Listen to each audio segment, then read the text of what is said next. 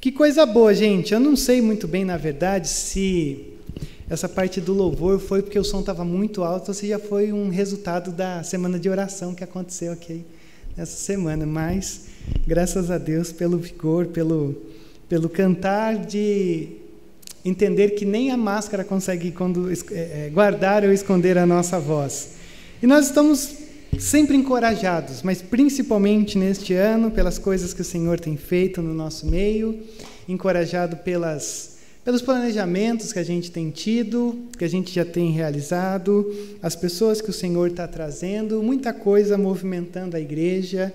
Uh, ontem a gente fez a entrega das cestas, a gente orou pelas pessoas. Uh, tem um detalhe importantíssimo, que lá no meio do sermão eu vou dizer do que aconteceu ontem. Uh, hoje é dia 30, semana que vem o Theo vai ser recebido, o Theo com ele, o Theo da Jéssica, vai ser recebido como membro.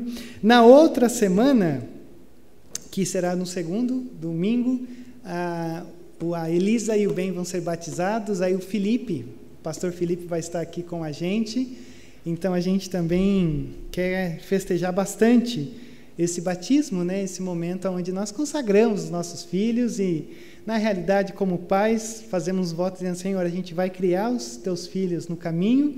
E como igreja, vocês também estarão fazendo um voto dizendo: Nós ajudaremos. Isso é muito importante para todos, todas as pessoas que têm filho. Aliás, essa experiência é, tem sido uma experiência muito interessante, viu? Eu achei interessante. É, ontem, hoje, aconteceu duas coisas assim, e talvez você vai se lembrar de pequenas coisas assim. Que quando você tem um bebezinho na sua casa, você vira. Eu não sei um termo que usar, parece que você fica meio tonto. Tonto em que sentido, assim? Cada coisa que, que, que a bebezinha faz, assim, já parece um negócio. Tipo, ontem, ontem ela fez uma coisa assim que eu fiquei um pouco chateado, né? Cadê o Miguel? O Miguel tá aí. O, o, o meu sobrinho, né? Ele mexia com ela, cara, e ela estava muito brava. E foi tipo a primeira vez que eu percebi assim que verdadeiramente o pecado já nasce em nós mesmos, assim, já ficou provado. Ele fazia não, não, não, não, e ela, mas muito brava. Eu falei, meu Deus, essa parte puxou da Tânia, tô brincando, Tânia. É, aí hoje a gente estava dando uma volta no quarteirão aqui com as cachorras e tal, e aí a Júlia atropelou a Teitei e ela olhou e começou a rir. Aí eu fiquei, que bonitinho, porque naturalmente, é, todos nós que já tivemos uma criança em casa, alguma coisa assim, ou um contato, a gente vai vendo como, como elas vão evoluindo, assim, elas vão crescendo, sabe?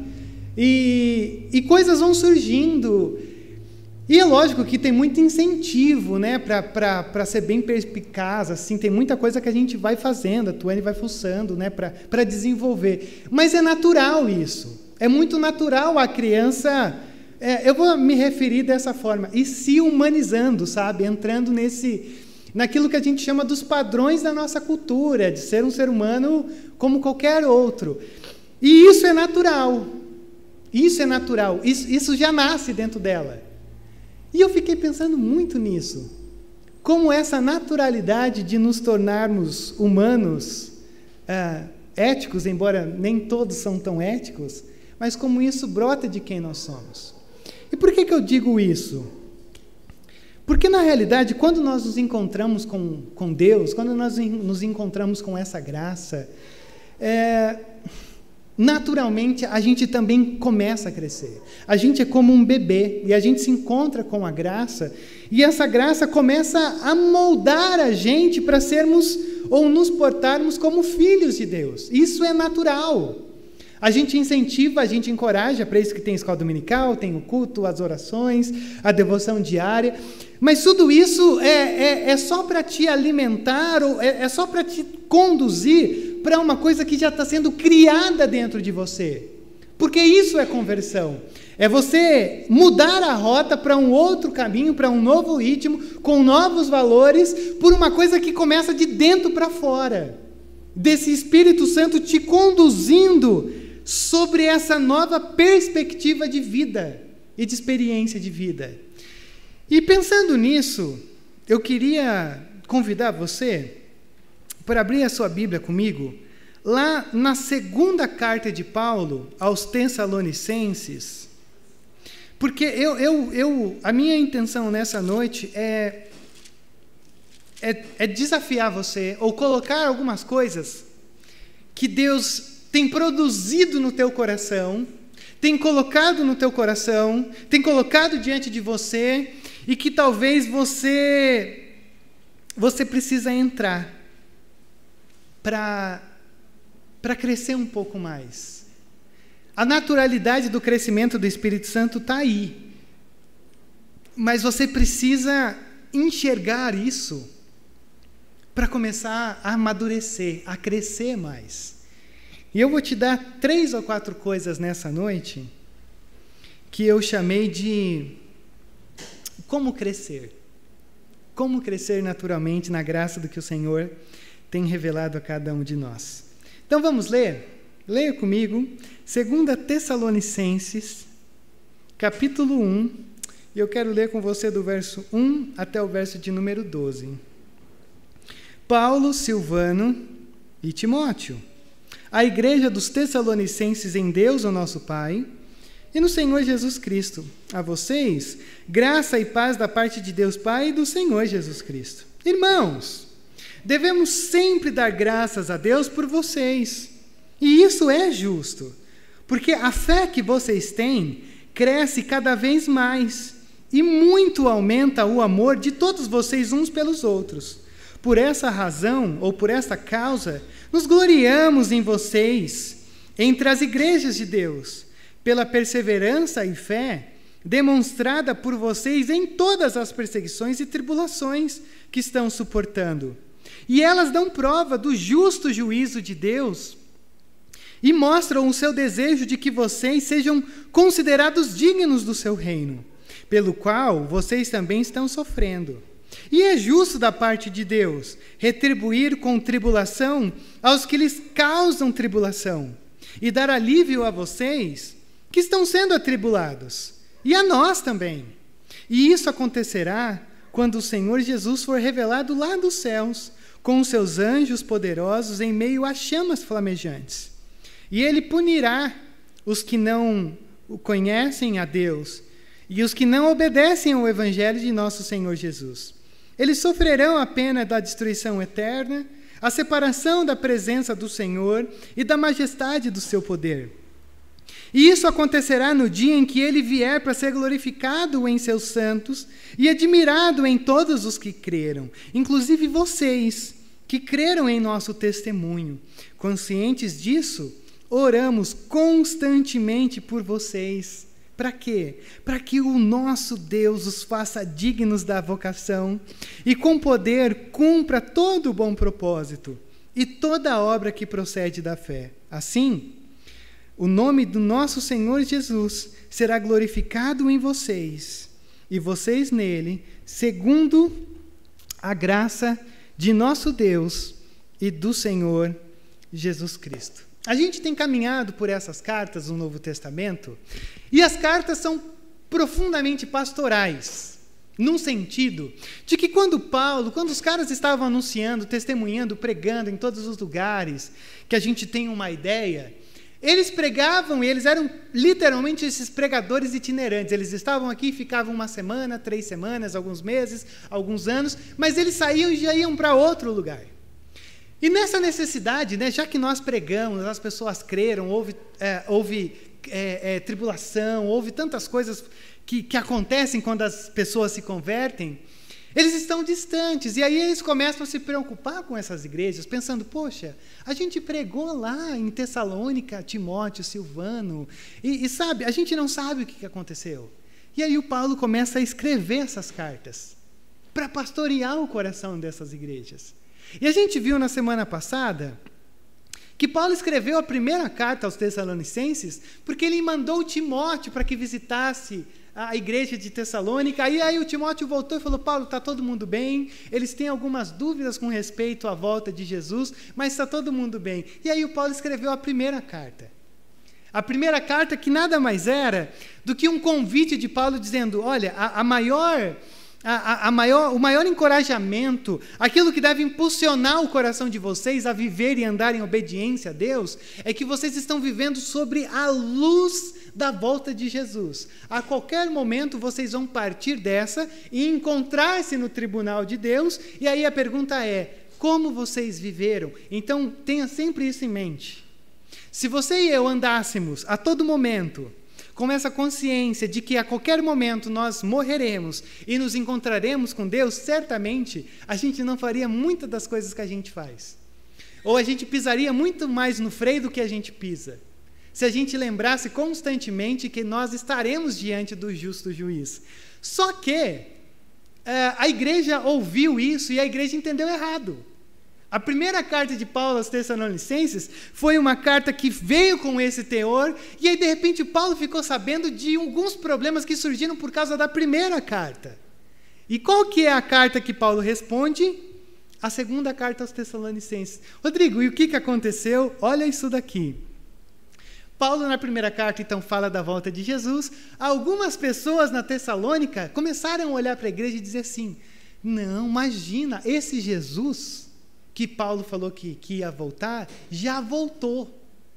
E aí o pessoal começou a falar assim: meu Deus do céu, mas se Jesus voltou, então o que, que nos espera no futuro? Aonde que a gente vai ancorar a nossa esperança, se esse Jesus já voltou? E aí algumas pessoas também começaram a, a, a olhar para isso, isso aqui é bem brasileiro, presta atenção. Jesus já voltou. E aí algumas pessoas então começaram a falar assim: não, mas então Jesus não voltou ainda, mas Jesus está logo ali para voltar. Ele já está virando a esquina. E aí o que, que aconteceu? Algumas pessoas pararam de trabalhar. Começaram a viver na ociosidade. Dizendo assim, não, por que, que a gente vai trabalhar? Pô, para que, que eu vou construir família? Para que, que eu vou sustentar minha família? Para que planejar? Para que fazer isso, aquilo, se Jesus vai logo voltar? E aí Paulo escreve essa carta dizendo que quem não trabalha, que não coma. Ou seja, não é isso aí sim, não é assim que funciona, não. Não é porque a gente vive sobre a sombra da volta de Jesus que a gente vai viver de, de qualquer jeito. Muito pelo contrário. Continuem vivendo a vida de vocês, mas com temor. E a terceira razão é porque algumas pessoas começaram a ser perseguidas. E aí então Paulo escreve para encorajar essa igreja, para que eles continuassem sempre é, é, vivendo, exercendo, experimentando essa fé uh, enraizada nas profundas doutrinas da graça de Deus. E aí a gente olha para como esse capítulo abre e assim. Eu sei que geralmente a gente olha para apresentações e, e, apresentações ou os cumprimentos não parecem ter tanta, tanta importância para a gente, mas não desperdice esse sermão, não desperdice esses versos aqui, porque quando Paulo começa essa carta, perceba como Paulo ele ele já direciona as pessoas naquilo que ele quer falar. Primeiro porque Paulo não começa se apresentando com a sua autoridade divina, dizendo: "Paulo, apóstolo, Paulo chamado". Como que ele descreve? Olha aí, acompanha comigo no verso primeiro. Paulo, Silvano e Timóteo. Ou seja, não a nós, Senhor, a nenhum de nós. A glória não pertence a nós. A glória não é para nós. A autoridade não é nossa. Não o nosso nome, ó Pai, mas o teu nome seja glorificado. Paulo não, não coloca nada dele, só coloca o um nome. Por quê? Porque Paulo já está dizendo assim, entre linhas: não se entusiasme ou não coloque a tua esperança, sabe, a tua vontade de viver, o teu ânimo em quem está aqui. Porque a gente é só servo. Uh, olhe para cima, mira lá em cima. Uh, eu sempre vou lembrar do Oswaldo, e toda vez eu vou citar isso aqui, alguns de vocês já sabem. Olha para os montes, porque é lá, é lá que está a esperança. Não, não se perca aqui. Porque eu só sou o Paulo, eu estou só com Timóteo e eu estou só com Silvano. Então, olha para cima. Paulo já está começando a dizer: é assim que eu vou trabalhar. E ele descreve a igreja dos Tessalonicenses em Deus, o nosso Pai, e no Senhor Jesus Cristo. Por isso que ele diz que nós diminuamos para que ele cresça. E ele se refere a Deus como Deus, o nosso Pai. Se você olhar a primeira carta, Paulo não usa a expressão nosso Pai. O Paulo só diz Deus Pai. Por quê? Porque agora o Paulo quer chamar essa igreja para dizer: vamos se juntar mais? Vamos se aprofundar mais? Vamos crescer mais? Porque a gente não está diante de Deus, mas o que, que Paulo diz? Em Deus Pai e no Senhor Jesus Cristo. Rodrigo, diante das crises, a nossa tendência natural sempre é desconsiderar Deus como nosso pai. Ou muitas vezes, tendo uma figura de um pai complexo dessa esfera, um pai ausente. Mas o Paulo está dizendo que, diante das dúvidas, diante das crises, contemple o seu Deus diante delas.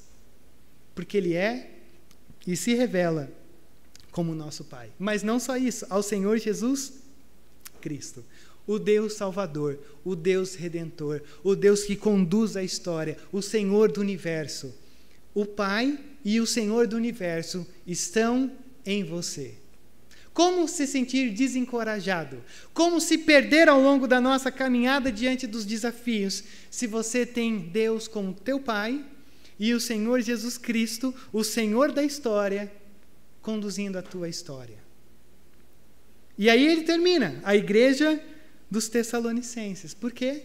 Porque quando nós nos relacionamos com esse Deus, esse relacionamento é tão profundo que nós somos chamados de uma comunidade. Uma comunidade que vive com duas cidadanias. O pé firmado na história, mas o nosso coração, a nossa mente, a nossa esperança firmada nos céus. E aí, eu estou passando rápido porque já já eu vou te mostrar. E aí ele termina essa parte da abertura dizendo: E a vocês graça e paz da parte de Deus e do Senhor Jesus Cristo. Graça e paz.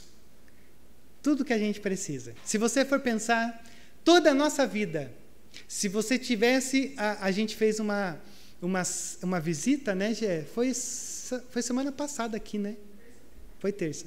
Aí a gente falou, a gente pode orar por vocês? Aí o pessoal falou, sim.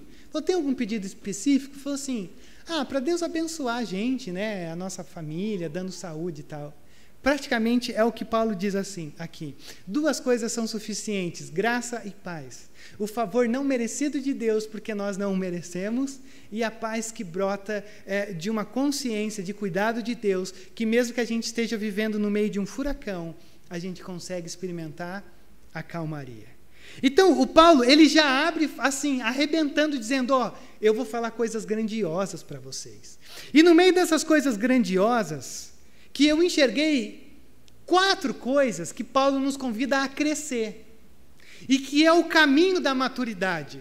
Mas não é o caminho para você olhar e fazer assim: ah, então eu tenho que fazer isso. Não é receita de bolo. Na verdade, o que eu quero te mostrar é que você precisa deixar-se.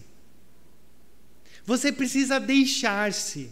Você precisa abrir-se, experimentar. Você, você precisa se jogar como um bebê que não sabe muito bem o que está acontecendo, mas só vai seguindo. É isso que se trata esse sermão. Então, a primeira coisa que eu quero que você veja aqui comigo é que você precisa deixar o seu coração encher-se de gratidão.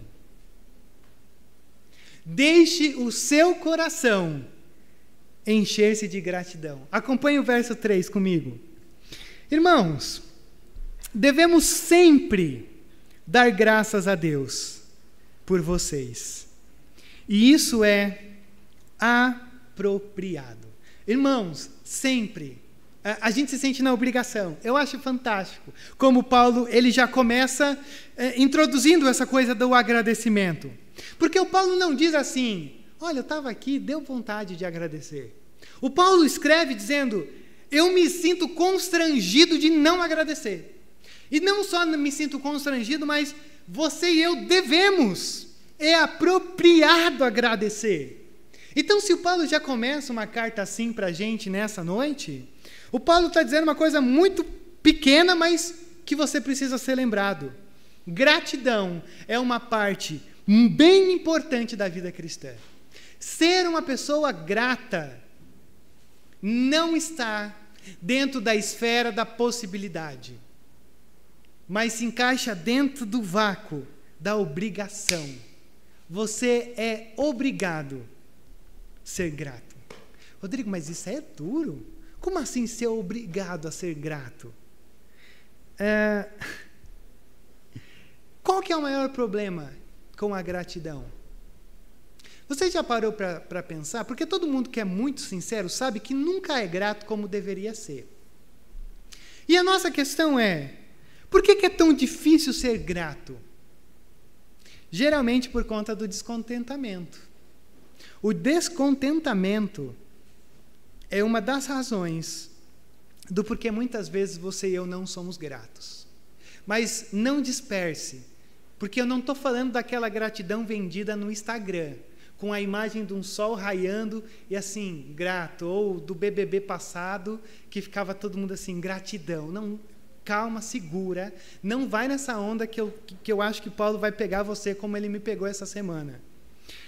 Quando a gente olha para essa gratidão e a gente se encontra com a porta do descontentamento, geralmente ah, o que faz com que o descontentamento comece a tomar forma no nosso coração é porque muitas vezes eu e você não temos o que gostaríamos de ter.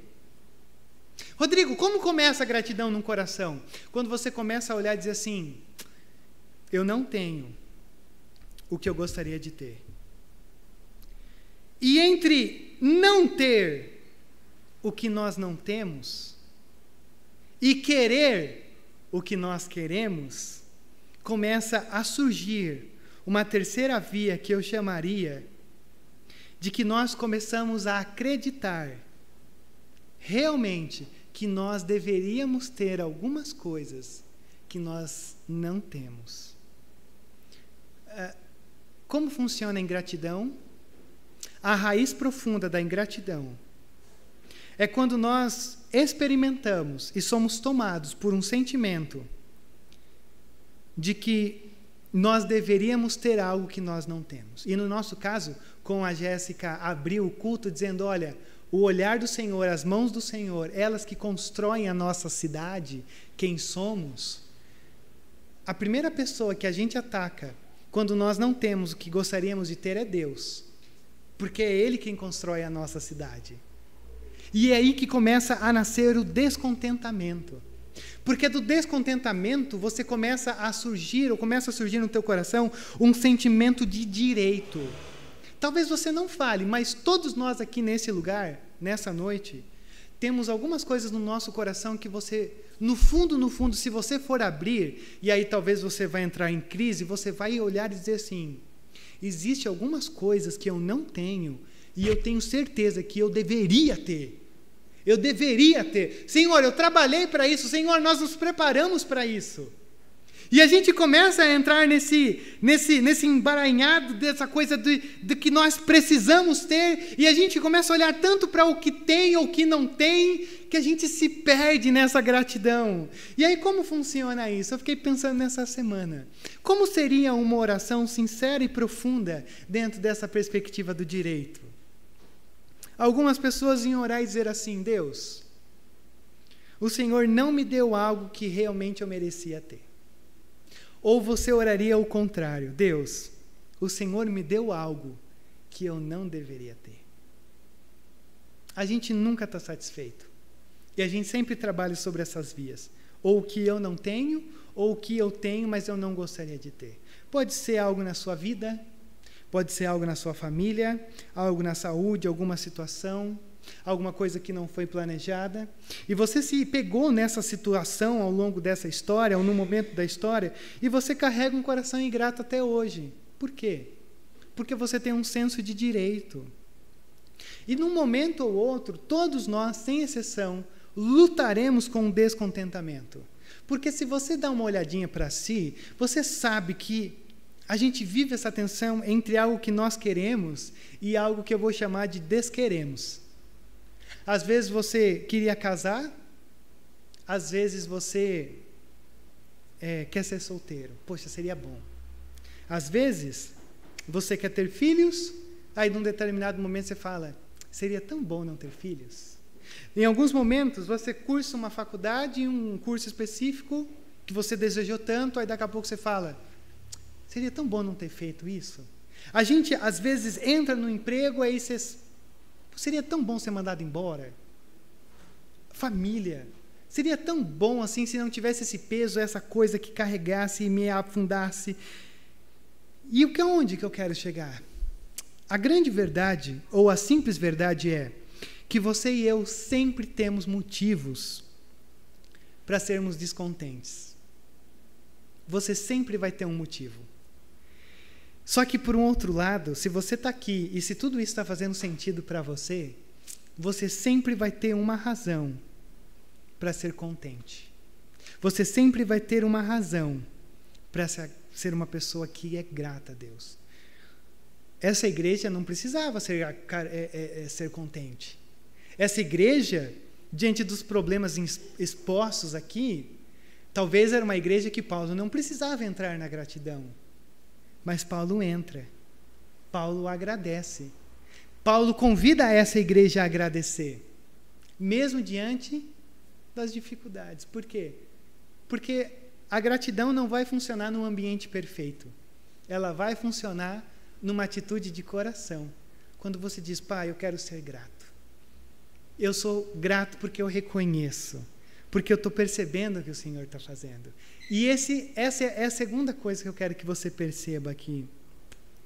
Porque para você crescer naturalmente, não basta apenas você só reconhecer e ser grato do que Deus está fazendo, mas você também precisa deixar a sua vida ser guiada pelas prioridades do que Deus coloca diante de nós. Olha o verso 3. Porque a fé que vocês têm cresce cada vez mais. E muito aumenta o amor que todos vocês têm uns pelos outros. Presta atenção nisso daqui. Por que, que Paulo é grato? Paulo é grato porque ele olha para essa igreja e diz: a fé de vocês está crescendo. Paulo é grato porque ele olha para essa igreja e diz: o amor de vocês, um pelos outros, está maior do que a minha oração que eu fiz lá na primeira carta, no capítulo 3, verso 12 e 13. Quando Paulo olha para essa igreja, o Paulo diz: Eu sou grato porque eu vejo a fé. Eu sou grato porque eu vejo o amor de vocês crescendo. E olha só porque que a nossa, a nossa, a nossa imaginação de gratidão é diferente do Instagram. Porque você não, não é para ser só grato pela família, pelo emprego, porque você conseguiu pagar o cartão de janeiro que acumulou com o Natal, se você colocou o vencimento antes do Natal, dá a mão comigo, a gente conversa depois. É, você não é só grato pelos estudos porque está tudo bem, porque a saúde está boa. A gente é grato por isso. Mas eu posso ser sincero com vocês, com muito cuidado? Essa gratidão é rasa. Sabe por que é rasa? Porque se você conversa com um ímpio, com um ateu, com um satanista, ele vai ser grato também pela família, porque está bem, porque tem emprego, porque está com, com, com, o banco em dia. A nossa gratidão ela tem que ser maior. Porque, na realidade, a obra de Cristo em nós é o grande. Está na primeira lista de Paulo para agradecer. A fé e, a, e o amor de vocês está crescendo. Por isso que eu louvo. Por isso que nessa noite eu entrei em crise também. Deixa eu perguntar para você uma coisa. Isso é importante para você? É, a tua fé crescer, o teu amor crescer, é algo que importa para você? Porque para Paulo importa, e às vezes para a gente não. A gente às vezes, e a gente ora por isso, e eu gosto de dizer, a gente ora mesmo pelos enfermos, pela vida, pela saúde, pelo profissional. A gente passou a semana inteira orando sobre isso. Mas não é só isso. Quantos de nós aqui se importam de pensar assim, que 2022 a minha fé cresça, que em 2022 o meu amor cresça? Sabe, a gente é muito privilegiado nesse sentido. Porque grande parte daquilo que as nossas mãos tocam é abençoado por Deus, mas não é o suficiente. Porque a verdadeira gratidão, ou a gratidão profunda, ela trabalha com essas prioridades. Ela trabalha dizendo assim: Deus, olha, obrigado tá tudo aqui, ó, bacana, tá tudo legal, tá tudo jóia, tá tudo encaminhado, engatilhado, tá tudo indo bem. Mas assim, pai, ó, tem o amor, tem a fé. tem essas coisas que precisam crescer. E é aqui que eu entro na, naquilo que eu vi ontem. É, eu não vi, mas eu queria muito ter visto. E uh, a gente estava distribuindo as cestas ontem. E eu acho que foi a Gé que chegou para mim e falou assim: é, foi, foi o Rafa que orou? Foi o Rafa? Foi o Léo. O Léo que orou, né? Ah, aí o, o, pessoal chegou assim para mim e falou assim: Meu, foi, foi muito legal ontem. Porque as pessoas vinham buscar a cesta. Ah, foi o Ale que me falou, eu acho, alguma coisa assim. E aí falou assim. Aí a gente orava com eles, né? A gente fazia uma roda ali e orava, dizendo: Poxa, ó, é, a gente está aqui para orar por vocês, não se trata só de uma cesta. A Gé já pegou e deu no meio do pessoal ali. Logo o pessoal, a mulher estava entrando até torta para orar lá. Viu, você sabe, você tem currículo, você sabe fazer o quê e tal, né? Ó, a gente tem uma parceria aí para fazer cabelo. Pra... Meu, já deu no meio ali, eu falei, agora eu gostei. E aí eles iam meio tortos ali entrando para pegar a cesta, e o pessoal orava. E aí o Léo orou. Eu não vi isso. Mas eu posso ser sincero com vocês? Eu acho que ter ouvido isso vai ser a coisa mais legal desse ano na minha vida. Por quê? Porque se você chega para mim e fala assim, consegui um emprego, consegui um aumento, fui promovido, uma faculdade, ó, a família vai crescer, ó, ó, que coisa maravilhosa. Mas a nossa prioridade é que a fé aumente, que o amor aumente, que as crianças cresçam nesse ambiente da graça, que mostre que toda essa, essa jornada de vida profissional é importantíssima e você tem que dar o melhor. Mas isso é raso.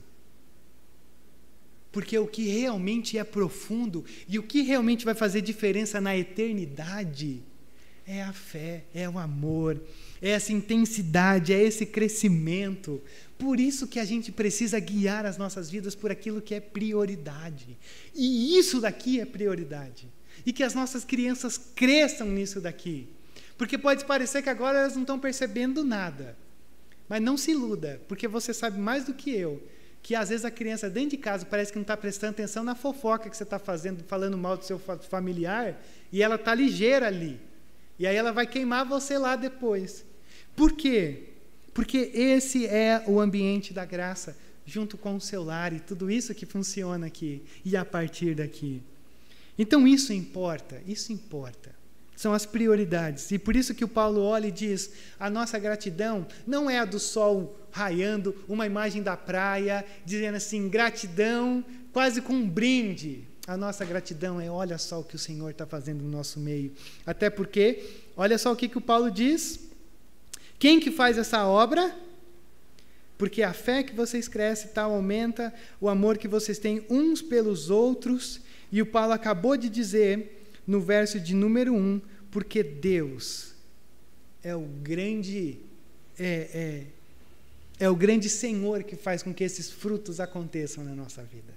Então a primeira coisa é deixe o seu coração encher-se de gratidão, porque você tem razões, junto com não razões.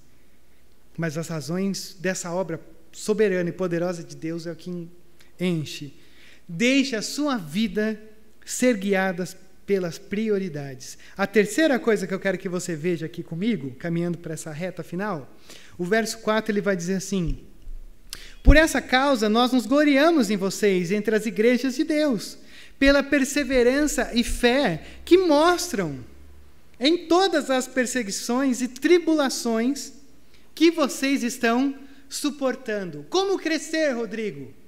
Enquadre as suas crises sob o olhar da graça. Por que, que a gente tem que pensar nisso? Porque eu não sei se você já reparou, mas quando a nossa vida começa a entrar em crise e a gente começa a viver um monte de, de tribulação, um monte de situação assim difícil, eu fico extasiado que a primeira coisa que as pessoas param de fazer é participar das coisas da igreja. Como se o problema fosse ali. E, e, na verdade, não. Na verdade, assim, a, a, vida vive nessa disfuncionalidade das crises. As perseguições que a gente tem aqui, a gente não tem muita ideia do que está acontecendo. Mas você e eu vivemos em crise, principalmente pelo momento em que a gente vive. E o Paulo está dizendo: não desperdice essas crises. Como vocês não estão é, é, é, perdendo. O Paulo diz: vocês estão perseverando, vocês estão suportando, vocês ainda continuam encorajados. Ou, numa palavra mais simples, se Paulo estivesse pregando aqui hoje, mesmo que todos vocês estão sofrendo, mesmo que você tenha um monte de coisa para resolver essa semana, vocês continuam aqui. Por isso que eu agradeço a Deus, porque vocês estão aqui ainda. Porque para muitos poderiam dizer: não, não vou ficar lá não, é só um domingo mas vocês estão aqui, pedindo a bênção de Deus. E ele diz, continua no verso 5: essas crises, elas dão prova do justo juízo de Deus, que deseja que vocês. E aí, é, se segura no banco agora, porque eu tenho uma má notícia para você. Verso 5: Elas dão prova, essas crises, as dificuldades, todo esse tipo de tensão, elas dão prova do juízo de Deus que vocês, que deseja que vocês sejam considerados dignos do seu reino, pelo qual vocês também estão sofrendo. O que, que a gente tem aqui? O Paulo está olhando e dizendo: Eu agradeço a Deus pelas dificuldades que vocês estão passando. Ora, um pernilonga menos para picar Elisa à noite. O que, que acontece? É, com muito cuidado. Nós não devemos, então, assim, o Rodrigo falou que não é mais para pedir oração se estiver passando por dificuldade, por doença, coisa assim. É óbvio que não. Só um demônio para falar uma coisa dessa. Mas o Paulo, ele enquadra o sofrimento numa perspectiva muito interessante. É óbvio que certamente ele orava, dizendo: Senhor, livra. Senhor, dá uma aliviada. Ou Senhor, pelo menos uns três dias aí para ficar mais tranquilo. Mas o Paulo olha para todo o sofrimento e o Paulo diz que existe uma bênção em andamento mesmo diante do nosso sofrimento. O que, que Paulo está querendo dizer? Paulo está dizendo o que Jesus falou, o que todo o Novo Testamento diz. É como se é, fosse dever do cristão sofrer. Mas em que sentido? No sentido de que é digno o cristão sofrer. Se você olhar as bem-aventuranças, não são bem-aventuranças. Porque é perseguido, é que tem fome, é, é o pobre, é o, é, é o injustiçado. Não tem nada de, de coisa boa. Se você olha para Atos 5,41, eles sofrem, aí eles saem ali felizes porque foram considerados dignos de sofrer. Filipenses, o Paulo é a carta onde Paulo está preso e o Paulo está agradecendo. O que, que acontece com isso? O Paulo, na verdade, ele diz uma coisa assim que foi traduzida por, um, por uma pessoa que uma vez eu ouvi, eu achei muito interessante. O Paulo ele, ele diz assim: o pensamento do Novo Testamento com o sofrimento é o seguinte. Geralmente, a gente vai para o céu parecendo que a gente está indo para o inferno. A gente vai para o céu parecendo que está indo para o inferno. E geralmente, quem vai para o inferno parece que está indo para o céu. Amém? Alguém entendeu? Deu para entender? A gente vai para o céu na base do sofrimento, na base da crise. Geralmente, quem vai para o inferno parece que está só na vida mansa. Está tudo dando certo, não é tocado por nada, assim, parece que vive numa soberania existencial, assim, que nada atinge. Que o Paulo olha para isso e diz: faz sentido. Não que ele soubesse ou não que ele me ouviu. Mas o Paulo diz: é assim que funciona. Porque a gente vai carregado pelo sofrimento, e, e, e o sofrimento de vocês tem, tem dois movimentos assim importantes. O primeiro movimento do sofrimento que você e eu temos e sofremos, ele faz que, que, com que quando os ímpios chegarem no céu, e aí é uma coisa que geraria uma discussão longa que eu não vou entrar, mas o Paulo diz assim: o sofrimento dos ímpios, daqueles que negaram o Evangelho, daqueles que desprezaram a Deus, daqueles que nos perseguiram, daqueles que tiraram de nós, daqueles que roubaram os que sofreram, é, o julgamento deles está inteiramente ligado ao sofrimento de vocês. Se você olhar o Apocalipse, o Apocalipse ele funciona nessa dinâmica. O Apocalipse ele diz assim: a grande régua para o julgamento do inferno foi o sofrimento que eles provocaram aos meus. Mas existe uma segunda coisa que o Paulo diz aqui. É que o nosso sofrimento Ele tira de nós todas as nossas impurezas. Porque os nossos sofrimentos, eles tiram a nossa máscara. Porque os nossos sofrimentos nos tiram da zona de conforto e nos colocam de joelhos. Ou escrevendo pedido de oração no WhatsApp, que é um, uma versão mais moderna. Por isso que Paulo agradece os sofrimentos. Porque o Paulo está dizendo: o sofrimento que vocês estão passando, ele é temporário. Porque logo em seguida, vocês estarão na glória eterna. Mas aqueles que vivem uma vida boa, não se iludam. Porque eles estão vivendo bem, mas lá eles sofrerão a ruína final.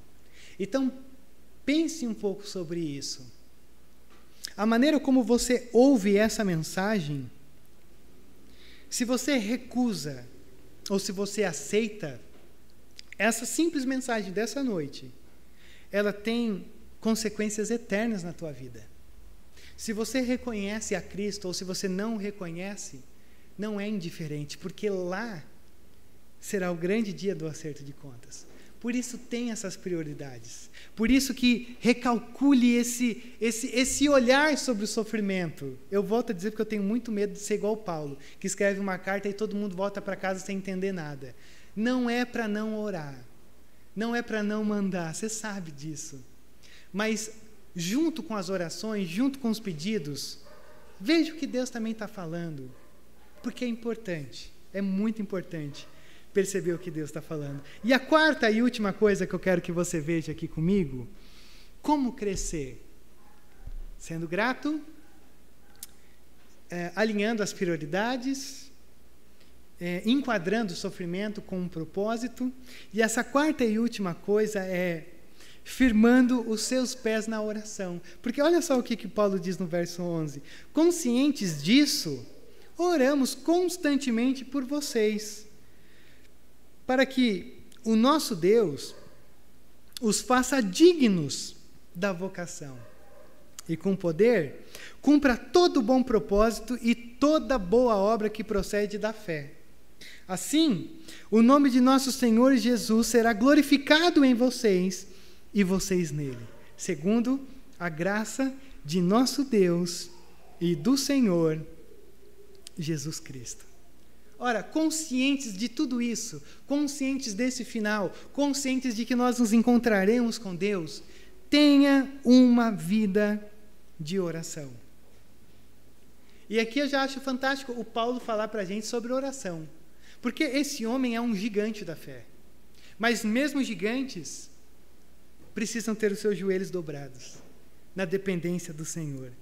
E por mais que Paulo é o cara que abre, que vai, que vai para cima, que fuça e faz aqui, está lá e tal, ele ainda olha e diz: é Deus quem realmente faz a coisa acontecer.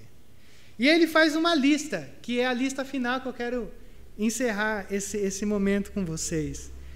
Olha só o que, que Paulo tem na lista de oração que ele mandou no grupo do WhatsApp dele.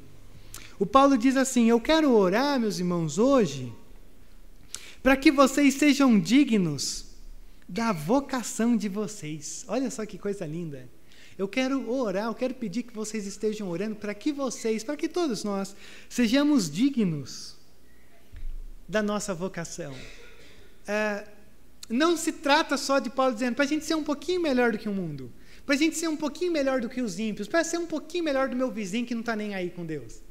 O Paulo olha para a gente e diz: para que a gente vista a camisa, para que a gente permaneça, para que a gente ande nessa luz, para que a gente experimente esse reino, para que a gente experimente essa vocação, como precisa ser experimentada.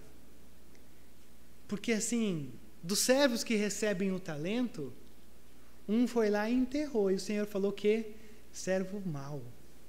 Servo mau, aqui você não tem lugar. Seja digno dessa vocação. Comece a orar Deus. Eu preciso ser mais digno dessa vocação. Porque a tua obra é tão grande, mas às vezes a minha vida é tão pequena no meio de tudo isso que, Deus, está faltando algumas coisas. Comece a orar. Deus, dignidade do chamado do Senhor. A segunda coisa que o Paulo vai colocar na listinha de oração do WhatsApp da nossa igreja é: Eu também oro pelo poder de Deus. Eu oro para que o poder de Deus venha sobre a igreja, para que o poder de Deus tome as nossas vidas. Isso é determinação. O Paulo está dizendo: eu não quero só mais alguma coisa assim, mas Deus, que, que, seja diferente, que o movimento seja diferente, que as ações sejam diferentes, que esse poder produza frutos. E esses frutos serão ocasionados pelo poder de Deus, ou no que Jesus diz: sem mim nada podeis fazer. Mas para experimentar isso, é preciso estar enxertado nele. É o poder de Deus. E a terceira e última coisa que o Paulo diz é: Eu quero que vocês orem para a glória de Deus.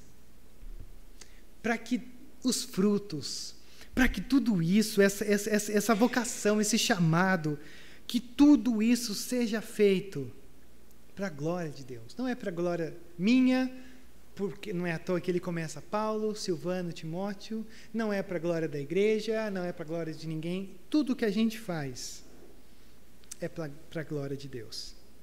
Quando eu olho para um texto como esse, que é o texto que eu compartilho com vocês hoje, eu vejo duas coisas. A primeira coisa é, é simples. A vida cristã, ela é impossível sem Deus. Você até consegue reproduzir algumas coisas aparentemente. É como se você quisesse ter frutos de uma árvore que não produz frutos e você comprasse limão, amarrasse numa corda e colocasse os limões. Eu nunca sei se é limões ou limãos. Alguém sabe me dizer? Limões? Estava certo então, porque eu sou do interior, então a coisa é complicada. Às vezes buga a minha mente. Você pode colocar ali, pode estar com a corda bonitinha, com o barbante bonitinho, mas dá um dia vai começar a ficar meio amarelo também nesse calor, dá meia hora o limão já está podre, para falar a verdade. Mas começa naturalmente passando os dias, vai apodrecendo, vai se perdendo. Por quê? Por, porque não, não brotou da árvore. Foi você que colocou, foi você que criou essa coisa. Por isso que a vida cristã ela é impossível sem Deus. Você só vai conseguir colocar algumas coisas ali na árvore, alguns frutos, mas é mentira porque já já passa, já já some, já já apodrece. Então não, não, não entre nessa de querer de, eh, de imitar, essa vida cristã de imitação. Não, seja sincero, se jogue diante do Senhor, se, se derrame diante de Deus, ore, busque, faça tudo isso acontecer. Porque você não está diante de um Deus mesquinho, você está diante de um Deus que diz: Eu faço mesmo, e eu estou aqui. Então se deixe crescer no meio de tudo isso. Porque a segunda coisa que eu olho para esse texto e eu aprendo é que Deus, ele está muito mais preocupado com o teu crescimento, com a tua maturidade do que até você mesmo. Eu tenho certeza. Deus está muito mais preocupado com o teu crescimento do que você mesmo. Mas a grande boa notícia dessa noite é que ele não apenas está preocupado, vou assim me referir, mas ele já tem providenciado todos os meios para você experimentar esse crescimento. Então, a primeira e a segunda carta de Paulo aos Tessalonicenses nada mais é do que um convite para ir muito mais. Vá além. Como é que o coisa do Toy Story fala? Ao infinito e além. Essa é a nossa tradução da carta aos Tessalonicenses ao infinito e além. Por quê? Porque você nunca vai chegar num ritmo, numa fase da vida cristã que você vai falar assim: ah, acho que tá bom. Aí Deus vai falar: tá mesmo. Não, porque aqui era uma igreja boa e Paulo e Deus fala assim: vai mais, vai mais um pouco, porque dá para ir um pouquinho mais. E aí eu convido você a ir um pouquinho mais. Não é muita coisa, não. Só um pouquinho mais eu já tenho certeza do que Deus seria capaz se o nosso ex-me aqui fosse um, um pouquinho mais forte do que geralmente é. Por isso eu quero convidar você a colocar-se em pé nesse momento, para a gente orar sobre isso, no reconhecimento desse Deus, no reconhecimento dessa graça, no reconhecimento de tudo isso, porque tudo isso só faz sentido quando quando a gente simplesmente abre as mãos e diz Senhor, me leva. Não, não é, não, não quero produzir, só quero, só quero crescer naturalmente nessa graça. Pai, obrigado por essa oportunidade. Obrigado pela, pela segunda carta de Paulo a Tessalônica. Obrigado porque é uma igreja boa, é uma igreja que tinha suas crises, mas é uma igreja que fala tanto ao nosso coração, ó Deus, porque para os nossos tempos essas realidades são sempre atemporais, sempre fazem sentido. E nesse momento, quando a gente, quando a gente abre a nossa Bíblia e a gente olha para tudo isso, Deus, é evidente que, que a gente está falando de uma obra sobrenatural do Senhor. Mas essa obra sobrenatural não, não, não nos coloca de braços cruzados, indiferentes. É uma obra sobrenatural que já nos coloca nesse caminho do crescimento. Nascemos em Ti como filhos amados. Então, ó Pai, a nossa única oração nessa noite é que isso possa ser evidenciado na nossa vida. Que essa obra sobrenatural desse Deus que diz que aquilo que começa ele termina, que essa seja a grande evidência, os frutos, a glória ao teu santo nome, o poder, as prioridades, a gratidão, a oração, o, o enquadramento dos nossos sofrimentos como uma oportunidade de crescermos. Deus, tanta coisa que está aqui, mas tanta coisa que se resume nessa única palavra: que nós cresçamos no Senhor, porque nós estamos em Deus, o nosso Pai, e no Senhor Jesus Cristo. Então, enxertados em Ti, conectados em Ti, nós te pedimos nessa noite que verdadeiramente seja um start, um recomeço para um crescimento ainda maior para esse novo ano e principalmente para esse novo momento em que nós estamos vivendo. Assim nós oramos, Pai, no nome santo de Jesus. Amém.